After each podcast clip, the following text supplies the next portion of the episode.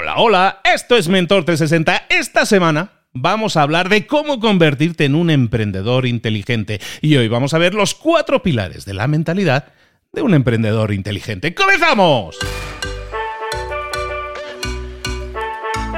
Muy buenas a todos, soy Luis Ramos, esto es Mentor 360. Aquí estamos de nuevo una semana más acompañándote todos los días de lunes a viernes con un mentor que nos acompaña también toda esta semana con cinco episodios, como cinco soles en los que desarrollamos algo, una habilidad, una estrategia, una táctica, algo que puedes aplicar en tu vida para tener mejores resultados en lo personal o en lo profesional. Toda esta semana vamos a estar hablando de emprendimiento, de, de ser un emprendedor inteligente, de convertirnos en un emprendedor inteligente. Y lo vamos a ver con una persona ya pasó por el mundo de libros para emprendedores. En el pasado fue, fue uno de los entrevistados exitosos que tuvimos. Es un emprendedor en serie, escritor de varios libros.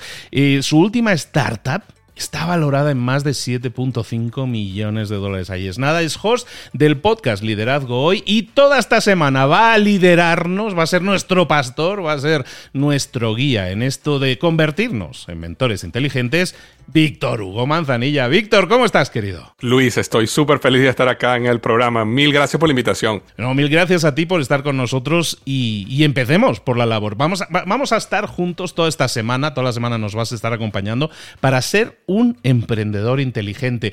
Explica, decodifícame, ¿qué es ser un emprendedor inteligente? Sí, bueno, fíjate que cuando uno ve la palabra emprendedor, ¿verdad? Etimológicamente, la palabra emprendedor del latín viene aquel que ve una oportunidad y la toma, ¿no? Eso es lo que significa la palabra emprendedor.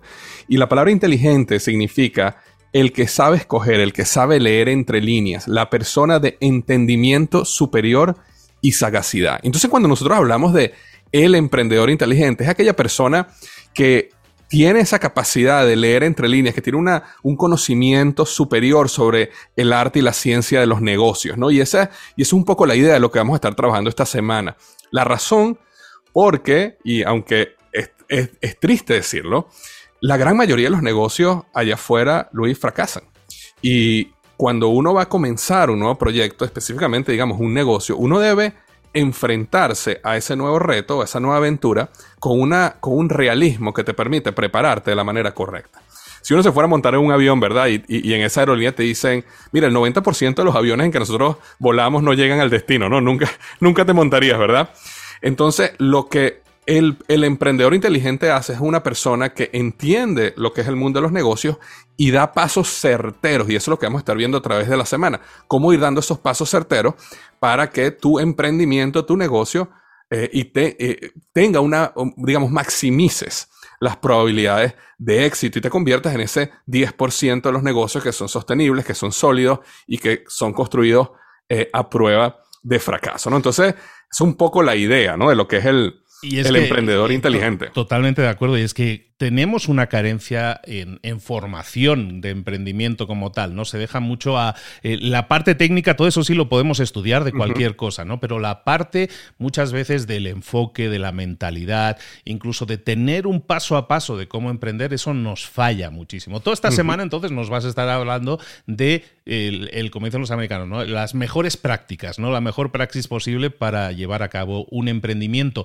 Para personas que no hayan emprendido y tengan ese gusanillo en la cabeza, de decir, ay, sí me gustaría emprender, pero siempre me da miedo, me da la incertidumbre de no saber cómo va a salir. Bueno, bienvenidos al club, eso es así siempre, pero podemos pisar con pasos mucho más firmes, Víctor. 100%. Yo creo que de las personas que nos están escuchando, yo veo como que hay tres personas por las cuales, de las cuales idealmente deberían escuchar esta serie y se van a beneficiar mucho de esta serie. ¿no? El primero es, el que tú acabas de mencionar, el, esa persona que quiere convertirse en emprendedor, que en algún momento en el futuro tiene ese deseo de crear algo y eh, de hecho, si, si, si, no vas a ser emprendedor en las próximas semanas o meses, guarda este, estos episodios porque te van a servir en el momento que tú quieras emprender.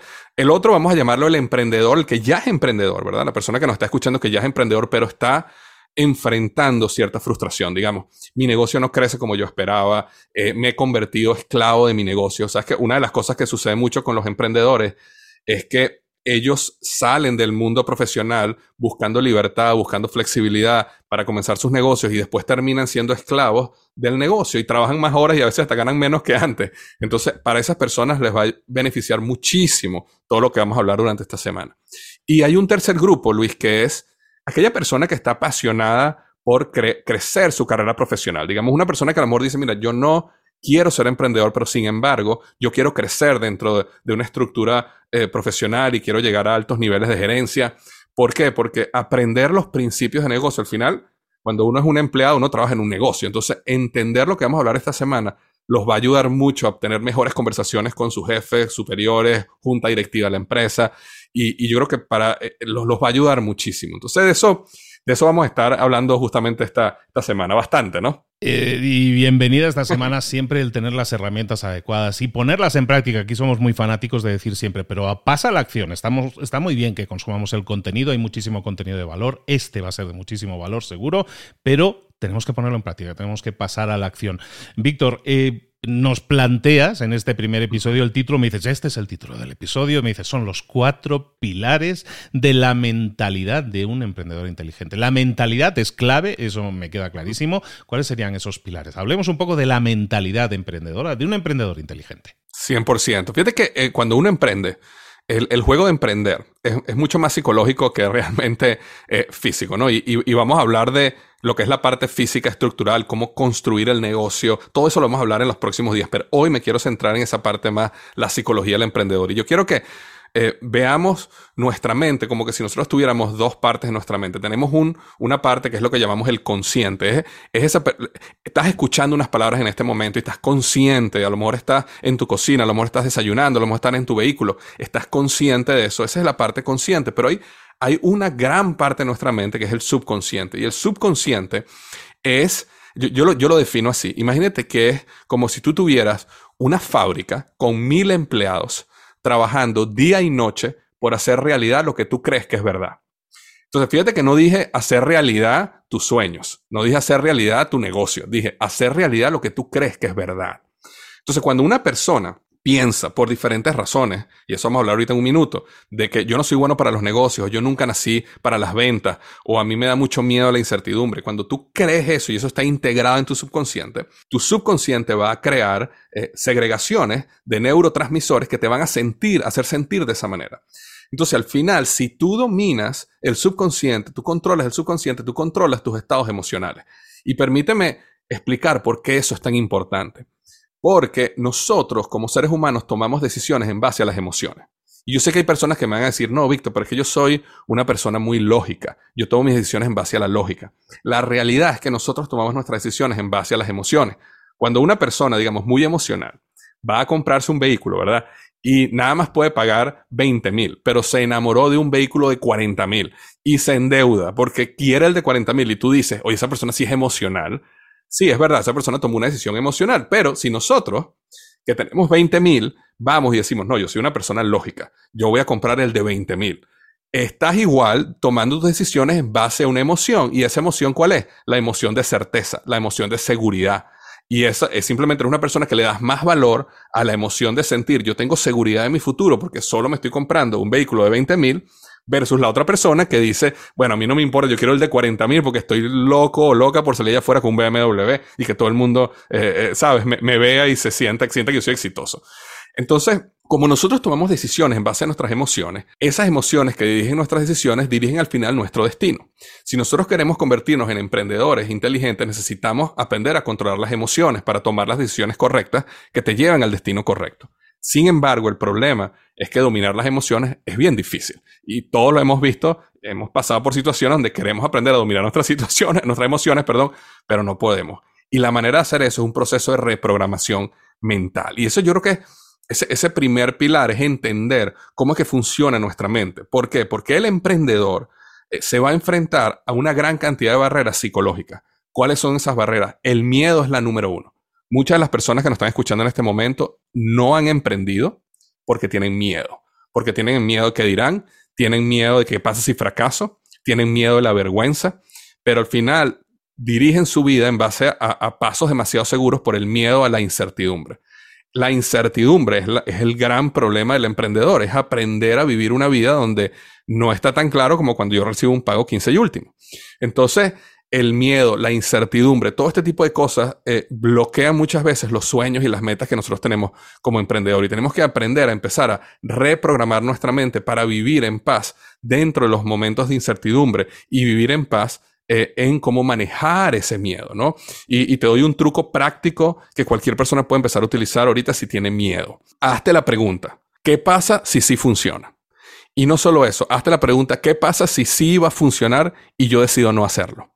Ahora, cuando te digo hazte la pregunta, es de verdad, siéntate y hazte la pregunta. Digamos que tienes una idea de negocio y dices, oye, yo quisiera hacer esto, pero bueno, tengo mi trabajo, tengo mi empleo, ¿qué hago? Y tú dices, bueno, pero ¿qué pasa si sí funciona? Y piensas en todas esas, eh, digamos, situaciones positivas que van a suceder si sí funcionara. Y luego te preguntas, ok, ¿qué pasa si sí va a funcionar esta idea que yo tengo, pero al final decido no hacerlo? Entonces ahí volteas el miedo a tu favor, porque ahí el miedo, en vez de ser miedo al fracaso, miedo a la vergüenza, miedo a la incertidumbre, pasa a ser miedo al arrepentimiento. Y yo quiero que la gente se quede con algo hoy muy importante. El miedo al fracaso eh, o el dolor del fracaso, llamémoslo así, es un dolor que dura una semana, un mes, inclusive un año.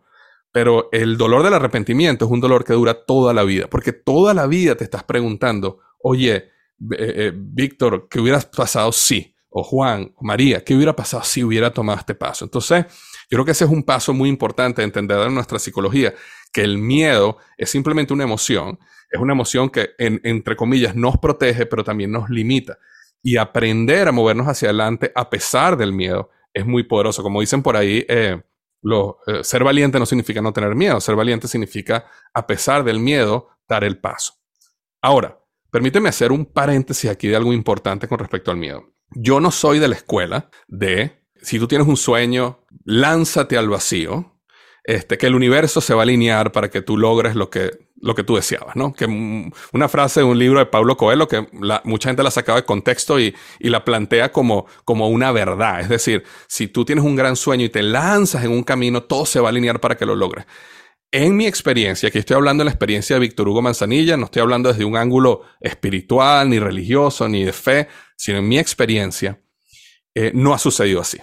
En mi experiencia sucedió algo un poco contrario. Es decir, si tú te vas a lanzar en una aventura, entonces prepárate bien, analiza bien el futuro, crea eh, eh, em, métodos o planes alternativos de acción en caso que las cosas no salgan bien, cómo puedes hacer. Y ese camino un poco más estratégicamente pensado es lo que, en mi opinión, maximiza tus probabilidades de éxito. Y no solo eso, sino que te ayuda a disminuir los niveles de estrés y los niveles de miedo. Por eso muchas veces a mí la gente, mira, la pregunta número uno, Luis, que yo recibo en mi podcast es, Víctor, quiero ser emprendedor, quiero lanzarme, pero tengo, tengo, tengo este gran sueño aquí, pero por el otro lado tengo una esposa, tengo hijos, tengo un trabajo, tengo cuentas, ¿qué hago? Eh, ¿Me lanzo y hago mi negocio? ¿O este, y, vivo mi sueño? ¿O dejo a un lado mi sueño y me quedo como sustentador y, y protejo el futuro de mi familia? Y yo le digo a la gente, no, no, no hagas, no, no, no, no te enfrentes a las grandes preguntas de la vida solo con opciones binarias, o es A o es B. O comienzo mi gran negocio y dejo a un lado el futuro de mi familia y arriesgo el futuro de mis hijos, o me quedo en mi casa y hago lo que tengo que hacer en este empleo que a lo mejor no quiero, pero de esa manera dejo a un lado mis sueños y mi futuro. No, ¿qué tal si haces ambos? Y así lo hice yo. Yo trabajé 15 eh, años en Procter Gamble, 12 años en Procter Gamble como, como gerente de marca en Cincinnati, Ohio, y después trabajé 4 años como eh, director de marketing en Office Depot, como el director de marketing de, las tiendas, de, de, de, 1.400 tiendas que ellos tienen. Y yo tenía una posición eh, como empleado que me iba muy bien, ganaba un buen salario, de verdad que, digamos, ante los ojos del mundo, yo podía considerarme una persona exitosa. Sin embargo, yo quería emprender, yo tenía este deseo de emprender. Y yo no pegué un brinco al vacío, yo no arriesgué a mi familia, yo empecé a construir un negocio en paralelo porque yo quería ir dando esos pasos, que vamos a hablar un poco mañana específicamente, sobre cómo construir un negocio con esos este, pasos. Ahora, volvamos a la parte de la psicología aquí. Eh, habíamos hablado un poco entonces de, de, entender un poco sobre que el manejo de las emociones es clave en todo este proceso. Hay, hay unas reglas que yo llamaría el segundo pilar, que es entender las reglas del dolor y el placer. Y lo que esto implica es lo siguiente. Nuestro cerebro siempre está evitando el dolor o buscando placer. Eh, nuestro cerebro eh, es muy primitivo. Y entonces nuestro cerebro no está buscando que tú seas exitoso, que seas libre, que tengas una relación fructífera, que seas saludable, nada de eso. Él está buscando algo muy sencillo. O yo atraigo placer o evito dolor. Entonces, ¿por qué es importante entender esto dentro de la psicología y la mentalidad del emprendedor? Porque cuando tú decidas comenzar un negocio o decidas dentro de tu negocio tomar una decisión o una acción o vivir en la incertidumbre que implica ser emprendedor, eh, vas a tener una, digamos, una, un autosabotaje en tu mente muy poderoso. ¿Por qué? Porque en lo que tu cerebro va, perdón, lo que tu cerebro va a decir es, esto que quiero hacer es doloroso, y tú vas a decir, bueno, sí es doloroso, entonces déjame evitarlo. Y te voy a dar un ejemplo muy claro para aterrizarlo, para que las personas que están escuchando lo entiendan muy bien. Digamos que mañana yo digo, yo voy a empezar a hacer ejercicio. Estoy cansado de no cuidar mi salud, así que a partir de mañana yo voy a empezar a hacer ejercicio. Cuando el despertador suena a las 6 de la mañana para salir a correr, eh, lo que mi cerebro me dice es lo siguiente. Me dice, salir ahorita, pararte de tu cama y salir a trotar, ¿es doloroso? Sí, muy doloroso. Quedarte en la cama con la cobija caliente es placentero. Sí es placentero. Entonces, mi cerebro, que es el que genera los neurotransmisores, ¿verdad? ¿Qué va a hacer? Va a generar dopamina, va a generar serotonina y me va a sentir y me va a hacer sentir tan bien diciéndome lo siguiente: tranquilo, comienza mañana. Y si ustedes han vivido estas experiencias, que estoy seguro que las han vivido, en el momento que tú tomas la decisión, oye, no, yo mejor comienzo mañana y duermo un ratico más en ese momento esa segregación de dopamina, serotonina te hizo sentir feliz. Te sentiste bien, te volteaste, cobijita caliente y seguiste durmiendo. A lo mejor en la tarde, cuando te paras, te, da, te, te, frustras contigo mismo y dices, oye, yo prometí salir, pero en el momento te sentiste bien. Tú estás en la oficina, ¿verdad? Y de repente llega alguien con unas donuts o unas galletas, y ¿qué es lo que normalmente el cerebro dice? Ok, eh, ¿comerme esta galleta es placentero? Sí decirle que no a estas galletas mientras todos mis amigos de la oficina están comiendo galletas es doloroso, sí. Bueno, no importa, vamos a, vamos a, vamos a comernos la galleta y empiezo la dieta el lunes que viene. Y en ese momento te sientes bien. Entonces, fíjate cómo el cerebro te está autosaboteando porque él solo entiende, evito dolor, busco placer. ¿Qué es lo que nosotros tenemos que hacer como emprendedores? Y esto te sirve para cualquier área de la vida, como puedes ver, no simplemente para emprender. Es empezar a visualizar el dolor y el placer del futuro. ¿Por qué? Porque el cerebro no entiende entre presente y futuro. Él solo entiende entre dolor y placer. Entonces, volvamos al ejemplo de hacer ejercicio. Y voy, a irme ahorita un poquito al extremo para explicar el punto. Eh, imagínate que yo empiezo a pensar, yo digo, ok, yo quiero empezar a hacer ejercicio quiero empezar a correr a las 6 de la mañana. ¿Qué pasa si yo no corro? ¿Qué pasa si yo dedico a vivir una vida donde no hago ejercicio, donde no, me preocupo por mí mismo, donde como lo que me provoque comer toda mi vida? Bueno, empiezo a aumentar de peso, empiezo a tener alta presión arterial, puedo convertirme en una persona diabética, puedo morir. ¿Y qué pasa si muero? ¿Qué pasa con mis hijos? Entonces, yo me empiezo a imaginar, inclusive mis hijos, tengo un hijo de 13 años y tengo una niña de 6. Y yo me empiezo a imaginar cómo sería cuando le den la noticia a mis hijos que yo morí de un ataque al corazón. Y yo empiezo a tratar de vivir, de sentir ese momento. Ahora, ¿qué pasa cuando yo empiezo a sentir ese momento? Lo que está pasando en mi mente es que mi mente está asociando un gran dolor ahora. Porque todos sabemos que ver a tus hijos llorando porque le acaban de informar de que su papá falleció es un evento catastrófico y doloroso para ellos. Pero imagínate tú sintiendo ese dolor como padre. Entonces, en ese momento, por el contrario, digo, bueno, pero si yo hago ejercicio, imagínate yo tener 80 años, 75 años y poder estar con mis hijos, con mis nietos, poder tener claridad mental, poder salir a caminar con ellos, poder disfrutarlo. Y empiezo a visualizar esa felicidad que viene, ese placer que viene con estar sano a los 70, 80 años. Cuando yo hago esos ejercicios de visualización del futuro, donde yo por, hago a propósito, ¿ok? Yo eh, maximizo el dolor y maximizo el placer, empieza un proceso de reprogramación mental. Ahora, cuando el despertador suena a las 6 de la mañana al día siguiente, tu cerebro empieza poco a poco, que esto no sucede en 24 horas, pero si tú haces estos ejercicios de visualización de manera constante, tu cerebro empieza a cambiar cuál es el dolor. Porque sí es verdad, pararte a, trotar es doloroso, pero ver a tus hijos llorando es mucho más doloroso. Oye, sí es verdad que quedarte en la cama es placentero, pero poder abrazar a un nieto y caminar con él en la playa a los 70 años, eso es mucho más placentero. Entonces el cerebro mismo empieza a cambiarte y entonces tú empiezas a desear salir a trotar. Yo creo que eso es lo importante. Cuando uno empieza a crear este proceso de reprogramación y entiende las reglas del dolor y el placer, tú empiezas a transformar tu psicología para que tú desees emprender, para que tú desees trotar, para que tú desees comer. No, no es un proceso donde muchos estamos, donde todo es fuerza de voluntad. Ah, no, yo para comer sano tengo que aplicar fuerza de voluntad. Para hacer ejercicio tengo que aplicar fuerza de voluntad. Para salir allá afuera y, por ejemplo, salir a vender mi propuesta de negocio tiene que ser fuerza de voluntad. No, no, no. Si uno crea este proceso de reprogramación, tú vas a desear hacerlo, porque ahora ese proceso que antes te autosaboteaba, ahora está corriendo en tu favor. Entonces, eso es algo muy, muy poderoso que quiero que, la gente que nos esté escuchando se quede. Vamos al, al pilar número tres. Y el pilar número tres tiene que ver con los pensamientos limitantes. Los pensamientos limitantes son ideas que se han transformado en creencias en nuestra vida. ¿Y qué es lo que pasa? Como hablamos al principio, en el paso uno, cuando entendimos que nuestro cerebro es el que segrega los neurotransmisores que nos hacen sentir de una manera, y acuérdense de algo muy importante que, que quiero que quede súper claro. Las emociones, muchas veces nosotros las asociamos con algo espiritual, con algo mágico. Las emociones son algo mucho más sencillo. Es una segregación de un neurotransmisor. Cuando tú te sientes atraído hacia otro ser humano, este, eso es oxitocina. Cuando tú te sientes en paz, con felicidad, cuando ves el futuro con optimismo, eso es dopamina. Entonces, eh, cuando entendemos, cuando logramos aterrizar las emociones de una manera un poquito más práctica y más científica, podemos entender este tipo de cosas mejor. ¿Qué pasa? Pensamientos limitantes terminan siendo como unos termostatos de tu vida. Y yo creo que este es uno de los puntos más importantes que voy a decir hoy para los emprendedores o futuros emprendedores o cualquier profesional que nos esté escuchando acá. Si tú crees que eres una persona, por ejemplo, que merece ganar 50 mil dólares al año, si a ti se te abre la oportunidad de ganar 100 mil, tu cerebro te va a autosabotear y te va a volver a llevar a los 50 mil. Y yo sé que esto suena como que muy drástico y te voy a dar un ejemplo clarísimo de cómo sucede esto.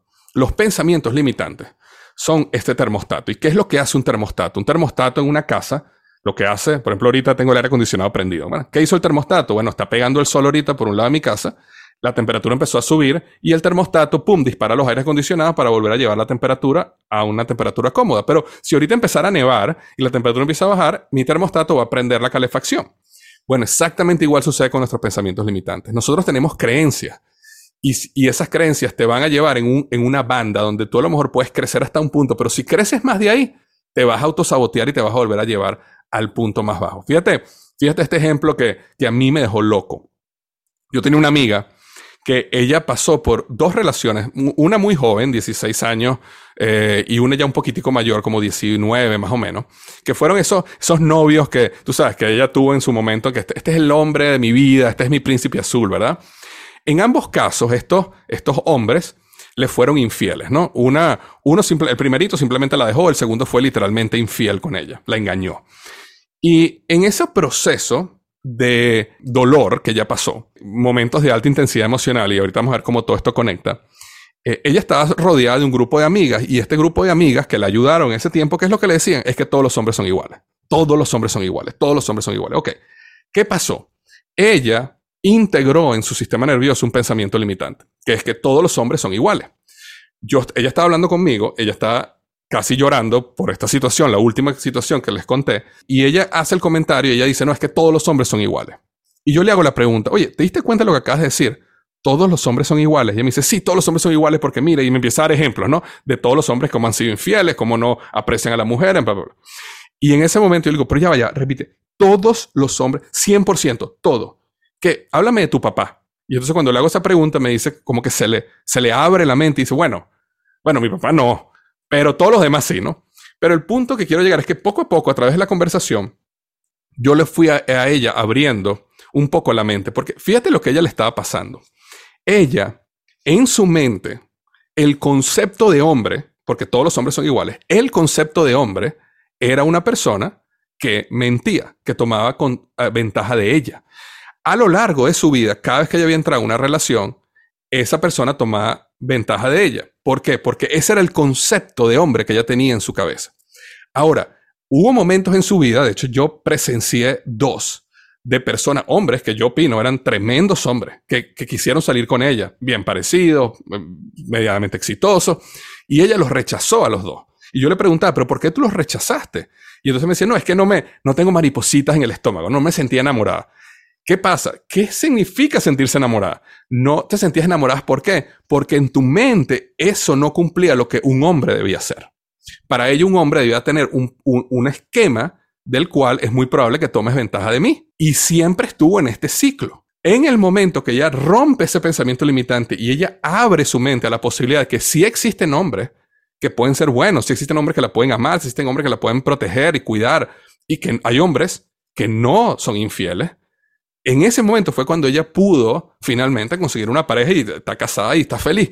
Pero eso tomó años por un pensamiento limitante que limitó lo que, nuevamente, acuérdate, cuando ella veía a un hombre que era un buen hombre, su cerebro no se no segregaba oxitocina, porque esto no es lo que yo estoy buscando. Pero cuando veía un hombre que desde lejos tú decías, este, esta persona quiere tomar ventaja de ella, salía enamoradísima. Entonces, eh, y eso lo hemos visto porque muchas personas entran en una relación tras otra, tras otra, que son exactamente igual. A veces uno dice, oye, ¿cómo tú puedes haber tenido tres parejas y los tres eran alcohólicos? ¿Cómo tú puedes tener tres parejas y los tres eh, consumían drogas o eran agresivos o lo que sea? Es porque, porque tenemos una serie de pensamientos acá que necesitamos romper. Pensamientos como, oye, pero es que yo no sé hablar inglés, entonces yo no puedo tener éxito. Pensamientos como, es que yo soy muy bajito, yo soy muy alto. Pensamientos como que, no, la, yo, yo, soy, yo, no, yo no fui a la universidad, entonces en consecuencia yo no puedo ser exitoso. Pensamientos como, oye, yo no merezco esto o aquello.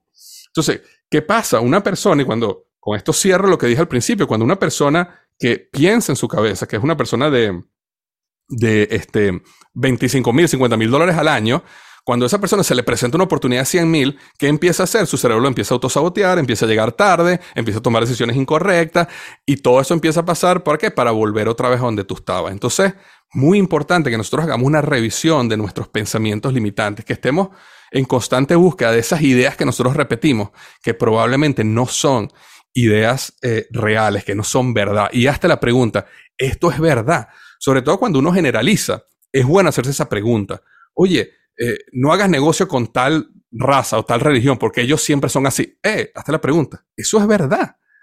Cada vez que hagas un comentario donde diga esto siempre es así o esto nunca es así, hazte la pregunta, ¿eso es verdad? Porque lo más probable es que todo esto sea un pensamiento limitante. Y acuérdate que el objetivo de nosotros como emprendedor en este primer, digamos, episodio de la serie es entender de que existe una fuerza mucho más grande de nosotros que es nuestro subconsciente y que nosotros sí podemos dominar si nosotros estamos muy conscientes de lo que está pasando, si nosotros visualizamos lo que queremos visualizar, si nosotros estamos pendientes de lo que decimos para asegurarnos que estamos programando nuestro subconsciente de la manera correcta, que estamos creando nuevas conexiones neuronales que nos benefician a nuestra vida, no que nos dan barreras a nuestra vida.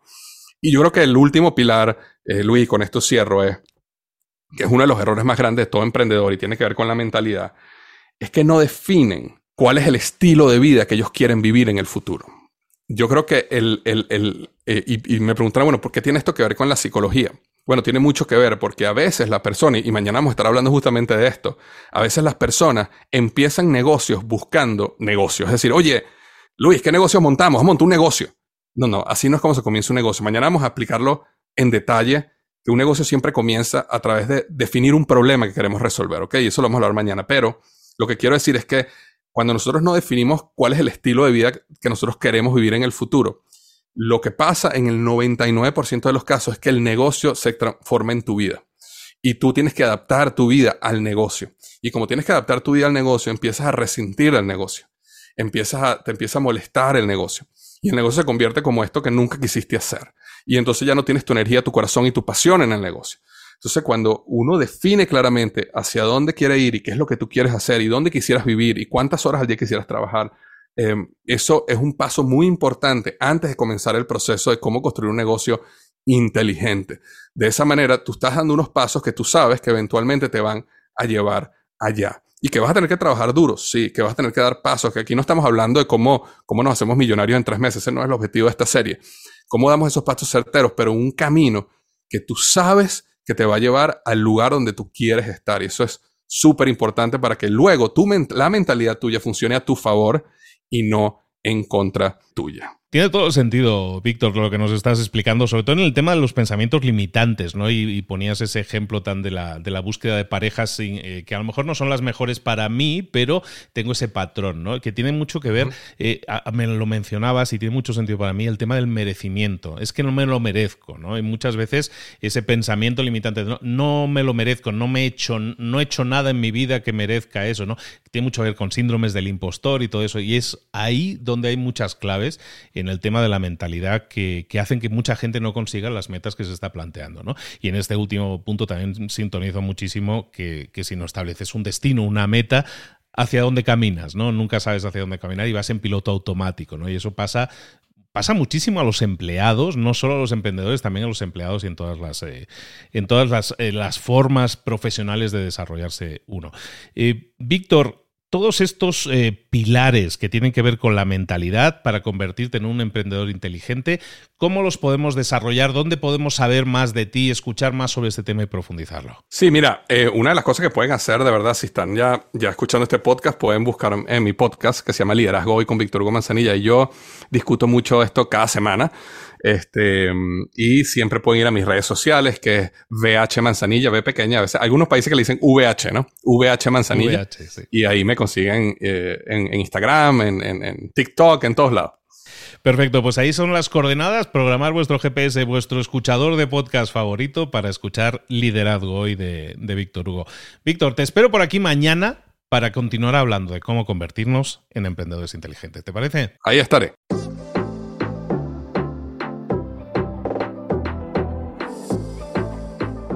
Ahora pregúntate, ¿en qué quiero mejorar hoy? No intentes hacerlo todo de golpe, todo en un día. Piensa, ¿cuál es el primer paso que puedes dar ahora mismo? En este momento, quizás. A lo mejor te lleva dos minutos hacerlo. Si es así, ¿por qué no empezar a hacerlo ahora? ¿Por qué no empezar a hacerlo ya, en este momento? Ahora. Cierra los ojos. Respira hondo y repite, sé lo que tengo que hacer. Sé cuál es el siguiente paso. Voy a darlo en este momento. Piénsalo, siéntelo y hazlo.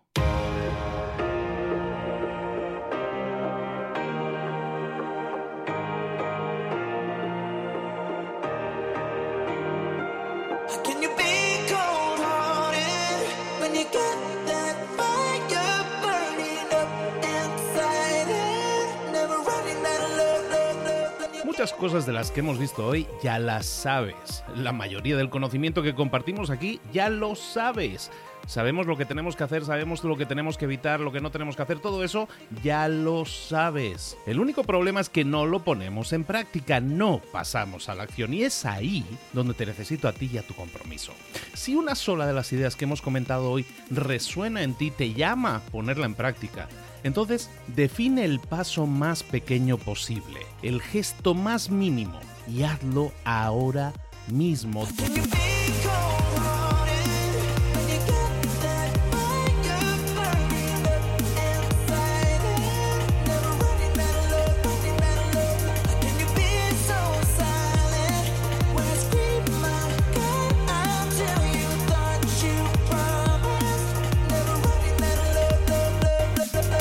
Hablo de crecimiento personal, pero también de crecimiento profesional. Expandir tu red de contactos, mejorar tus relaciones con los demás, aprender alguna cosa nueva, poner en práctica una pequeña técnica que te ayude. Todo suma, pero solo suma si lo pones en práctica. No si piensas en ponerlo en práctica. Pensar en ponerlo en práctica no sirve, tienes que ponerlo en práctica, pasar a la acción.